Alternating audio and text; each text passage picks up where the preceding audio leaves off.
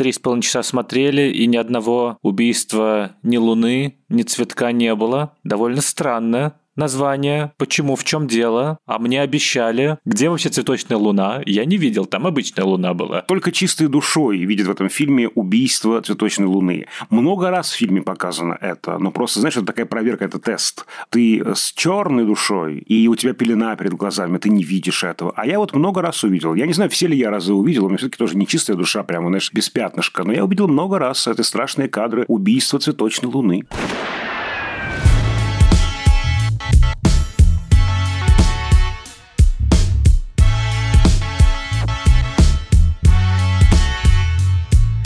Всем привет! Это подкаст «Кинопоиска. Крупным планом». Меня зовут Даулет Джинайдаров, я редактор видео и подкастов «Кинопоиска». А я Всеволод Коршунов, киновед и куратор курса «Практическая кинокритика» в Московской школе кино. Каждую неделю мы обсуждаем новинки проката, иногда разбираем классические фильмы, а еще советуем, что посмотреть.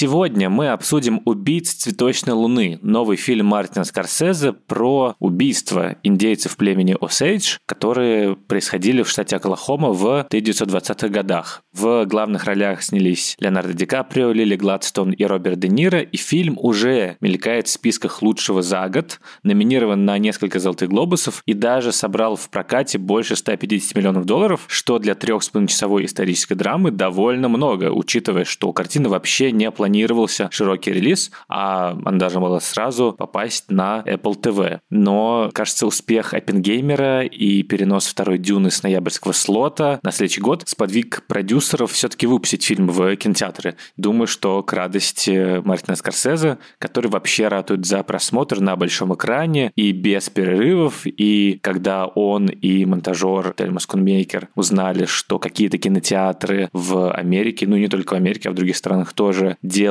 перерыв в середине фильма, они, конечно, очень сильно возмутились и сказали, что нет, мы вообще выстраивали ритм так, чтобы это было какое-то единое повествование, так, чтобы разные сцены на протяжении всего хронометража вели к какой-то кульминации, что это накопительный эффект имеет. Я, например, посмотрел фильм э, тоже в кинотеатре, и я в целом не понимаю жалоб некоторых зрителей на затянутый хронометраж, потому что монтаж Телема Скунмейкер такой плавный и ритмичный, что три с половиной часа прилетели для меня как э, два с половиной часа. Всеволод, какие у тебя впечатления от, возможно, прощального фильма Мартина Скорсезе? Что-то мы зачастили с тобой с финальными произведениями великих режиссеров. Вот Мидзаки, Сакуров, кто дальше? Клинт Иствуд, Стивен Спилберг. Всем еще рано, пусть работают еще долго и продуктивно. Да, но Скорсезе, кстати, правда довольно бодрый и ходил по всем ток-шоу и раздавал интервью, потому что, ну, актерам нельзя было из-за забастовки, поэтому режиссеру приходилось отдуваться. Он, правда, главная звезда этого фильма, как будто бы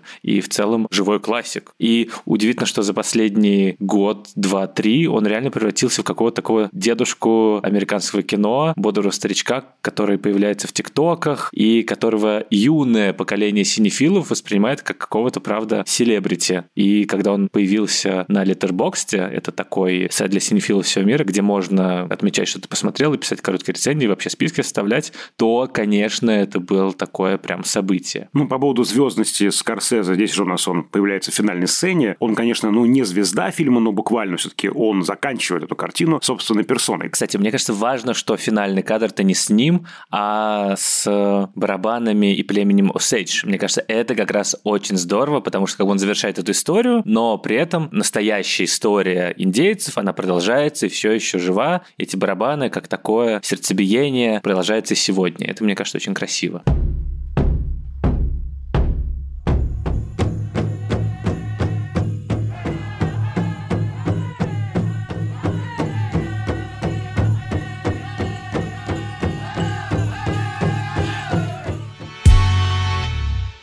Ты знаешь, меня пристыдили мои студенты. Я обсуждал с ними, что вот начинал смотреть этот фильм, три с половиной часа, я начал, значит, ныть, нудеть, и они меня пристыдили. Все вот, ну как же так? Не вы ли нам задаете алчность Штрагейма, четырехчасовую восстановленную версию, а вообще-то она должна была идти около 9 часов, колесо Абеля Ганса, нетерпимость Дэвида Орка Гриффита, извините, рождение нации, которое не порезано, но длится тоже там три с лишним часа, ну, конечно, чуть-чуть поменьше, чем картина Скорсезе, но, тем не менее, соразмерно. И ты знаешь, я, конечно, был недоволен этим хронометражом, я считаю, что он бесчеловечный хронометраж. Окей, те фильмы, о которых мы говорим, это все-таки действительно фильмы, где еще была нестабильна эта длительность картины, она постоянно менялась, да, короткие, супер длинные фильмы, еще она такая была плавающая. Я был готов к этой атаке со стороны Скорсезе. Я себе заварил чай, меня, значит, ждали на кухне бутерброды, и я думал, что сделаю, ну, минимум два перерыва, не один, а два. Я не сделал в итоге ни одного перерыва, забыл про свои бутерброды. А это высшая оценка от Всеволода, когда забывает про бутерброды во время просмотра фильма. Ты знаешь, первая половина, вот в нее, как в любое такое, да, вот грандиозное произведение, нужно как бы забуриться, но во второй половине фильма уже вообще нет никаких вопросов, фильм затягивает тебя как воронка, и я смотрел, затаив дыхание, чем же все это кончится. Ну что, грандиозное впечатление, конечно, фильм производит. Я скорее вот с таким, ну, может быть, легким пренебрежением садился за просмотр, ну, что я еще не видела Скорсезе, мне очень нравится «Ирландец», я, допустим, недолюбливаю «Молчание», ну, то есть у меня такое неровное отношение к позднему Скорсезе, скажем так. Вот, я так с предубеждением. Ну, ты правильно сказал, что он такой модный кинодед. Ну, давай, кинодедушка, удиви меня. И он меня удивил. У тебя какое впечатление? Оценочное, общее, зрительское такое. Если честно, я тоже был приятно удивлен, потому что все вводные пожилой режиссер, прощальный фильм про коренных жителей Америки, про угнетенные группы населения. Как бы вот пожилой белый режиссер, значит, сейчас расскажет, как было тяжело. И я слышал уже до того, как пришел в кинотеатр, критические отзывы, что Скорсезе все-таки рассказал историю про индейцев, как с позиции внешнего наблюдателя, и не вполне чутко перенес эту историю на экран, и я уже думал, ну вот, сейчас будет как-то неловко и длинно, и долго, и скучно. Но Скорсезе вообще бодрее многих молодых режиссеров. И да, в картине есть определенная сдержанность, есть э, консервативность в визуальном повествовании, начиная от каких-то панорам длительных и заканчивая диалогами, которые сняты довольно просто. На восьмерках, э, вот знакомство Де Ниро с Ди Каприо, оно идет пять минут, и там буквально просто два человека разговаривают. И думаешь, так, ну хорошо, сейчас опять какое-то диалоговое кино. Там, где условный Кристофер Нолан врубает музыку закадровую, начинает начинает рубить в оливье кадры. Здесь у тебя просто какая-то такая довольно статичная мизансцена. Но при этом эта консервативность, она понятно, зачем нужна. Тебе показывают грандиозность истории, тебе показывают эпос, тебе показывают масштаб, тебе показывают другой взгляд на сложную травматичную тему. И там, где нужно, Скорсезе, конечно, дает э, американского экспрессионизма и очень много разных интересных э, визуальных разных решений тут имеются, довольно выразительных. То есть то, чего мы и ждем от э, Скорсезе, у которого, конечно, на протяжении всей карьеры была вот эта вот бодрость духа и какие-то необычные формальные изыски. Так что мне не было скучно и с визуальной точки зрения я просто понял, что тут определенный ритм существует, что такие медленные сцены сменяются каким-то быстрым монтажом, какими-то встрясками, убийствами. Дальше опять какая-то такая тихая сцена, в которой мы вместе с персонажами существуем. К примеру, вот эта вот сцена замечательная, где Лили Гладстон Ди Каприо просто сидят за столом на общем, ну, среднем скорее плане, и мы вместе с ними остаемся вот в этом спокойном, гармоничном моменте, когда они слушают гром и молнию. И это очень красиво. Storm, it's, uh... well, it's powerful. so we need to be quiet for a while. It's good for the crops, that's for sure. Just be still.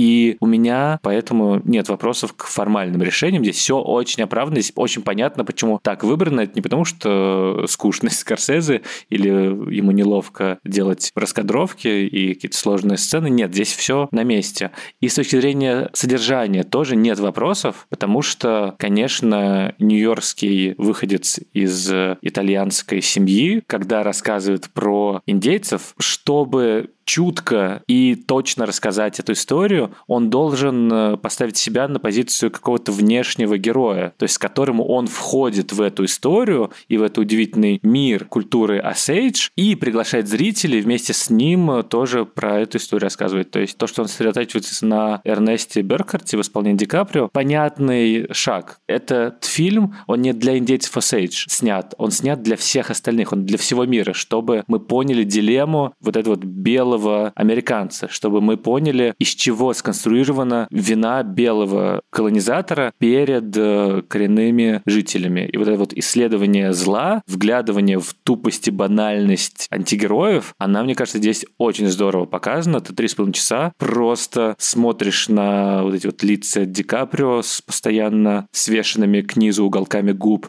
и на лицемерную какую-то харизму Де Ниро, и начинаешь их ненавидеть, и понимаешь, в чем корень этого американского проекта, американской мечты, в основе которой на самом деле лежит просто жажда денег и власти, и из-за которой погибают невинные жители. Поэтому я, конечно, очень э, как это странно говорить, доволен фильмом, но, правда, классное впечатление от него и очень правильное. То есть мне и смотреть было не скучно, и ты понимаешь, насколько это важное кино. Ну да, это исследование, с одной стороны, того, что называется первородным грехом Америки, с другой стороны, американского характера. И, конечно, здесь нельзя не сравнить эту картину с «Нефтью» Пола Томаса Андерсона, тоже такая вот прям американская картина, ну, собственно, здесь там буквально есть созвучие, да, и в центре тоже очень интересный характер. Мне очень нравится, как про этот характер говорит Ричард Броуди из Нью-Йорка, Йоркера, что Эрнест – это такой чистый лист, который оскверняется, который пачкается да, постепенно. Он вот такой, ну, какой-то наивный, легкомысленный, очень инфантильный, очень послушный, такой, да, вот пластилин в руках своего дядюшки. Мне очень нравятся, опять же, слова Броуди про это. Эрнест абсолютно невиновен и абсолютно виновен одновременно. Мне вспоминается здесь кабинет доктора Каллигари, Роберта Вина, манифест немецкого экспрессионизма. Вот там есть такая важная фраза в фильме, собственно говоря, Скорсезе. Он заставлял тебя делать ужасные вещи, зная, что ты ему не откажешь. Так говорят нашему Эрнесту. И это очень похоже на то, как оправдывал бы себя сам Намбула Чезаря, который по приказу злобного Каллигари совершал убийство опасная такая вещь, да, потому что, ну, вот я тут ни при чем, я не имею своей субъектности. Вот очень интересно, да, что он ведь, скорее всего, понимал, что он делает, но до конца не хотел впускать это в себя. Адам Найман пишет про это как про слепоту Эрнеста, да, он не хотел знать, он предпочитает закрывать глаза на происходящее. Интересно, что Молли, вот его жена, которую он постепенно уничтожает, примерно то же самое делает. Она почти ничего не говорит, но она тоже, кажется, все понимает или как минимум все чувствует, да, но от отгоняет от себя эти мысли, предпочитает закрывать глаза на происходящее. Очень мощная сцена, когда она задает вопрос, что ты мне давал? Что это за инъекции?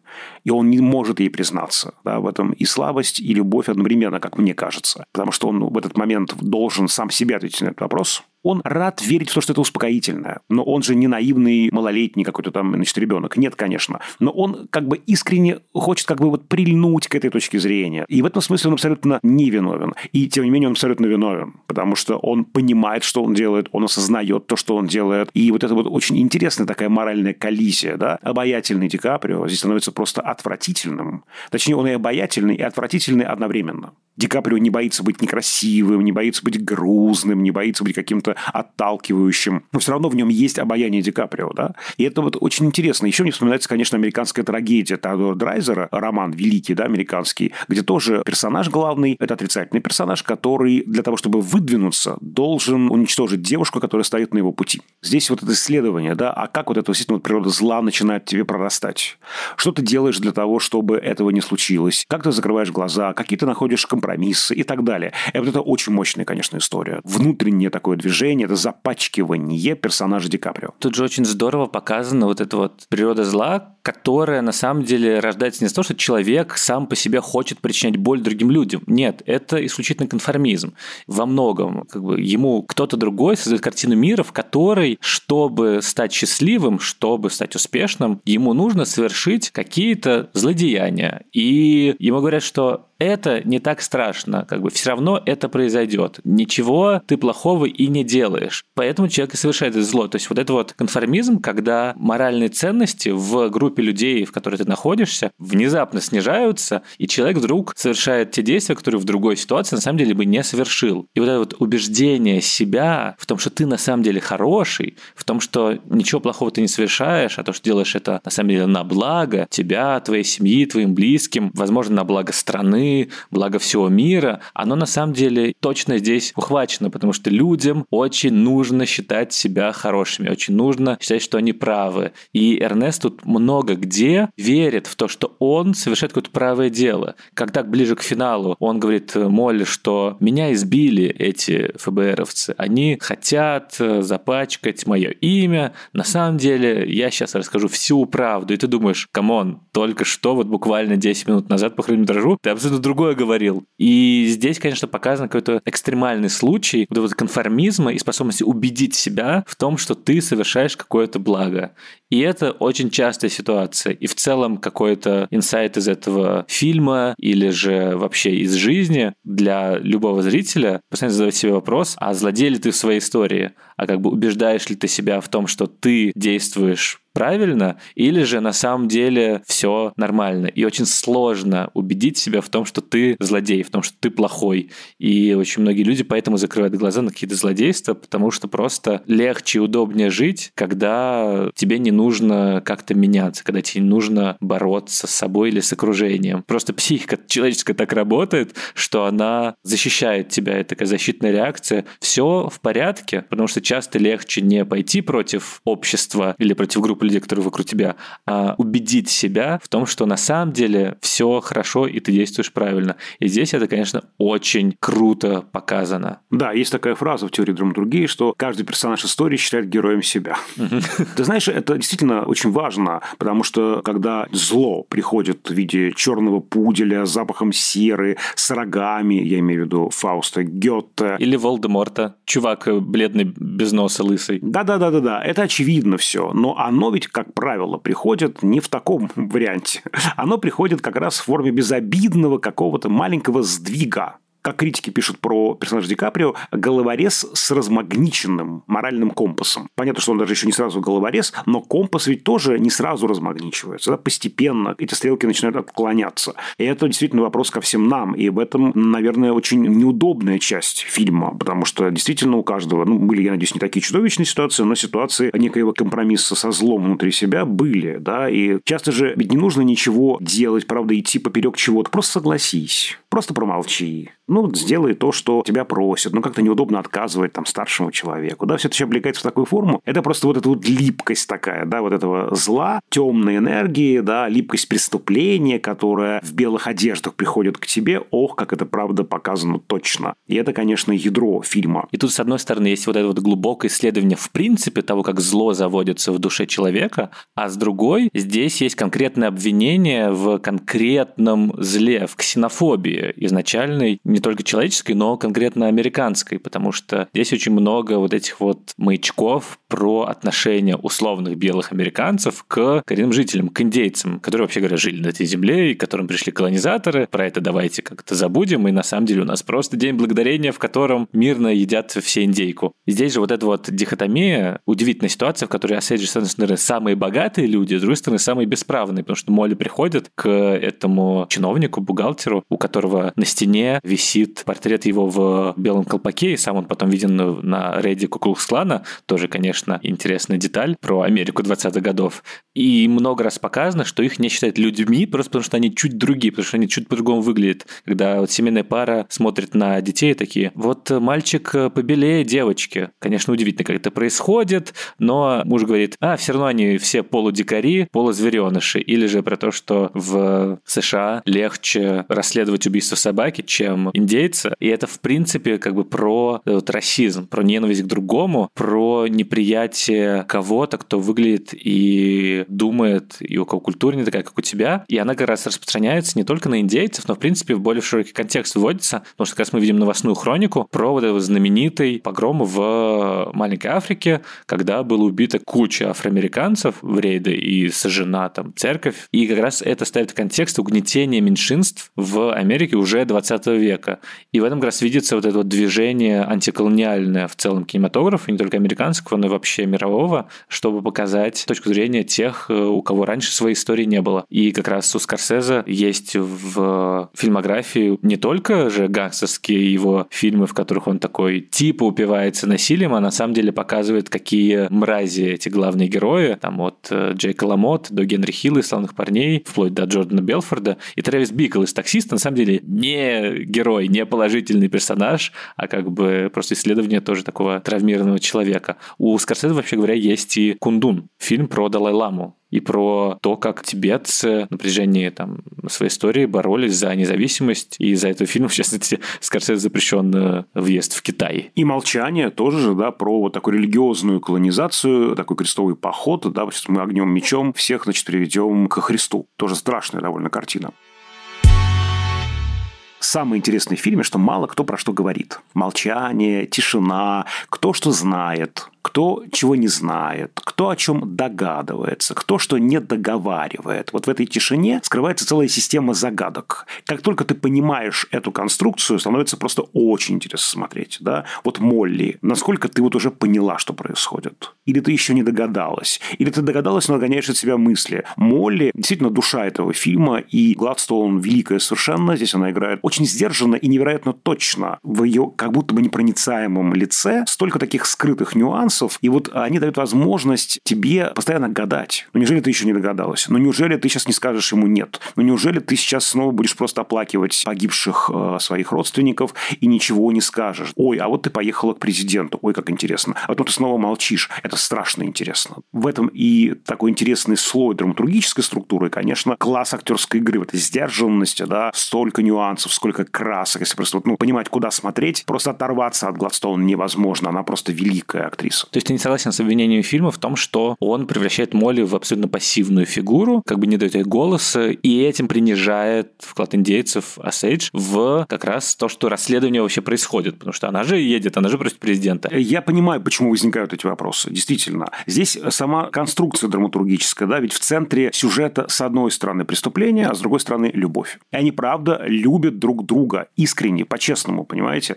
Когда на суде Эрнест говорит, что не по указке дяди он стал ухаживать за Молли, он же ведь не врет. То есть была указка дяди. Дядя прямо ей показал, вот Молли, да, но он искренне в нее влюбился. Поэтому здесь сложно, да. Я понимаю эти претензии, если честно. Я не могу их отбросить окончательно. Тем более, что здесь еще это оттеняется фигура белого спасителя, которого играет Племенс, да. Вот я прямо вздрогнул, когда сейчас понял, что ой-ой-ой, такая консервативная какая-то структура вдруг начала формироваться. Сейчас приедет белый спаситель, такой тоже, опять же, скупой, непроницаемый. Strong silent type. Абсолютно, да-да-да. И сейчас он, значит, все это быстренько раскрутит, и вот мы должны будем аплодировать Гуверу, спецагентом, и как хорошо. Думаю, господи, неужели этим кончится фильм? К счастью, не этим. И в этом много критики Гувера, который основывает ФБР, критики вообще властей, которые, да, делают, но только не сами, а когда к ним придут. И когда им заплатят, не было бы денег, они бы не шелохнулись. Естественно, да. И именно Молли инициатор его появления. Да. Очевидно, что это реакция на ее обращение к президенту. И он приезжает слишком поздно, он действует слишком неторопливо, он делает мало. С этим связано, может быть, странное финальное ощущение, как будто бы недокручен катарсис. Вот вроде бы мы ждем какого-то морального удовлетворения,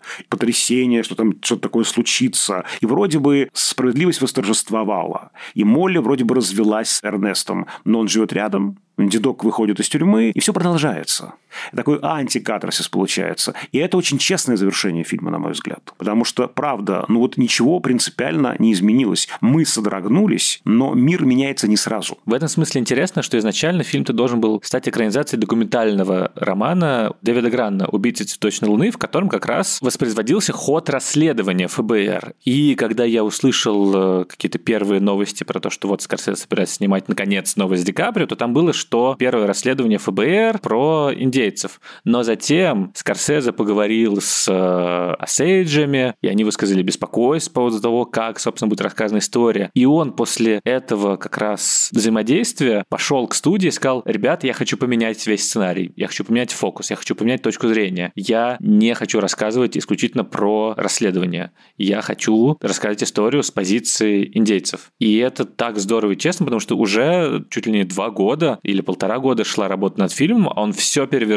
И изначально Ди Каприо как раз должен был играть этого, собственно, ФБРовца. Вот, а потом он такой, Эрнест, я хочу разобраться вот в этом зле. И в этом смысле уже сам по себе поворот Скорсезе, конечно, вызывает большое уважение, когда он понял, что этот материал требует другой точки зрения. И то, что Молли пассивно, ну, тоже, на самом деле, ты понимаешь из истории, что она там много чего делает, и она классная, и легла совершенно харизматично, молчаливо, то есть ты чувствуешь ее присутствие в каждом кадре, где она есть, но мы же смотрим на историю все-таки со стороны Эрнеста и его дяди, и для них она пассивная фигура, они не видят ее, и поэтому довольно точно воспроизведено, плюс она же выражает собой страдания всего народа, по сути, поэтому логично, что тут и она должна страдать, мы должны восхититься ее стойкости и ужаснуться тому, что что делают жители этого городка, которые тем или иным образом либо поддерживают, либо участвуют в этих убийствах. По поводу жителей городка, очень тоже интересно про это пишет Адам Найман, что вот это вот танец в нефти. Горящая адская пляска демонов. Что это такое перевернутое крещение, капиталистическое крещение, и при этом смертный приговор. Красивая такая фраза. знаешь, я вот поначалу тоже фильм смотрю, думаю, я ничего не знаю про этих Осейджей, вообще был чистый лист абсолютно. Как Ди Каприо? Я Ди Каприо – это одно и то же лицо, как вы понимаете понимаете. Так вот, это же такой прям перевернутый мир, когда индейцы богачи, а белые фотографы, значит, извозчики, таксисты, ну вот так на вторых ролях. А потом мир еще раз переворачивается, да, когда мы понимаем, что нет, это лишь внешняя такая обманчивая видимость. На самом деле белые над индейцами. И такой вот этот вот дважды перевернутый мир тоже очень интересная конструкция. Вообще, к середине фильма я уже думаю, что это похоже на аватар Джеймса Кэмерона. Да, только Джейк Салли оказывается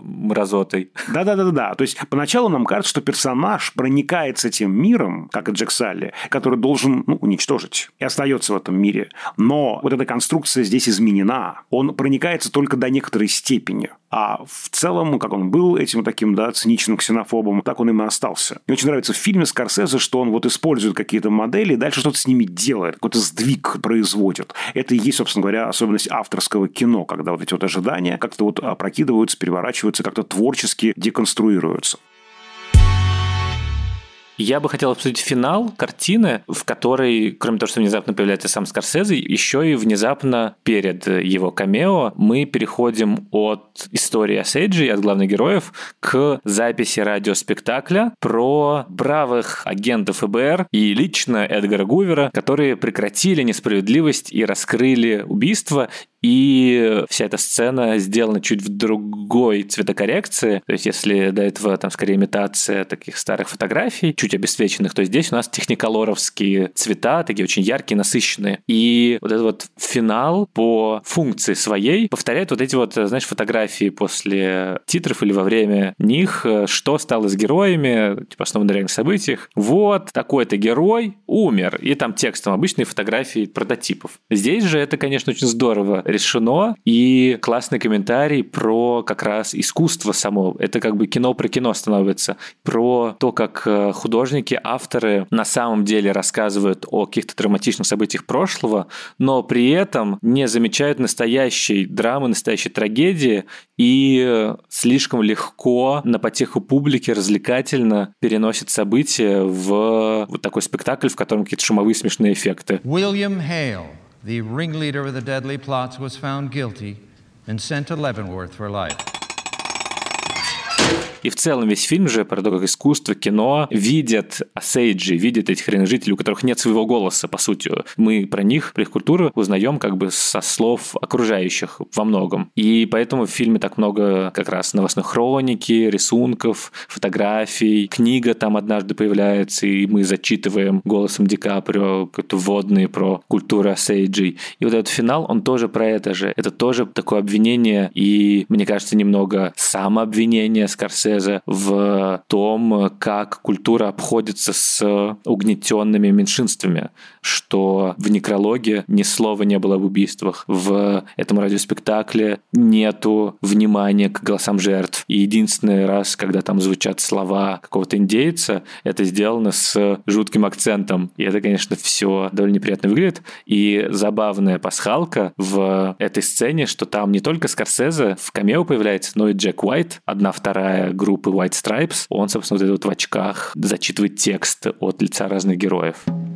This man, he is being released because he paid off politicians and nobody cares about the Osage lives. Да-да-да, я думаю, действительно такая довольно жесткая критика Голливуда. Все трагедии, все драмы в истории, все страшные события превращаются в шоу. Да, эти шоу-эффекты, это имитация. Очень важно, что действительно белые актеры читают реплики за всех, и еще, здесь, мне кажется, есть одна очень важная, ну, для меня, по крайней мере, важная такая краска. Я это считываю как такое признание. Все, что мы можем, это просто пересказать эту историю, зафиксировать ее на экране, да, средствами кино. Мы не перевернем ваше сознание, мы не перевернем мир внешний, мы просто расскажем, мы сделаем, что можем. И именно про это последний текст Скорсезе. И именно про это антикатарсический эффект. Ты ждешь этого традиционного голливудского финала, а его здесь нет.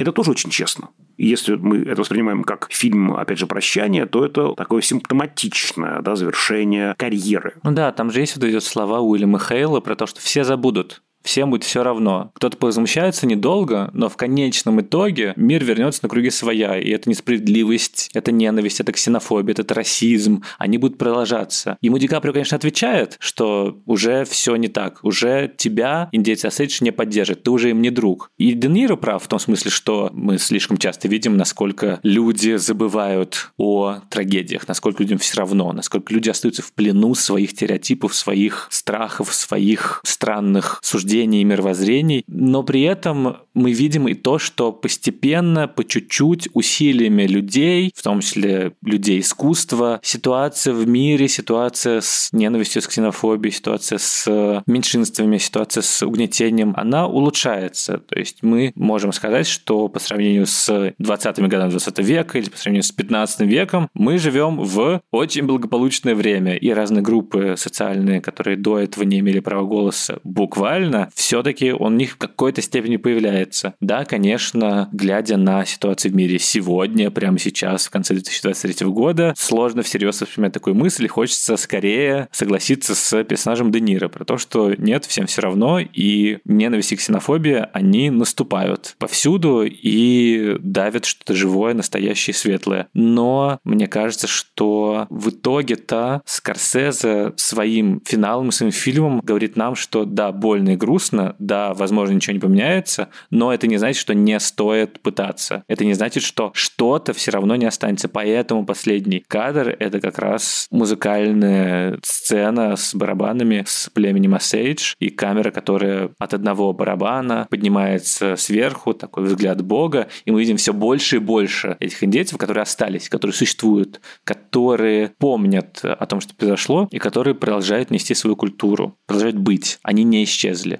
слишком много в прошлом ситуации, когда полностью кто-то исчезал или же забывалась культура, вымывалась идентичность этническая, культурная, национальная из-за наступления какой-то большой либо империи, либо колониального государства. Но все-таки сейчас как будто бы как раз время, когда голоса прежде угнетенных могут быть услышанными, и вера в будущее — это на самом деле все, что нас остается. И не просто вера, а какое-то активное участие в создании этого будущего.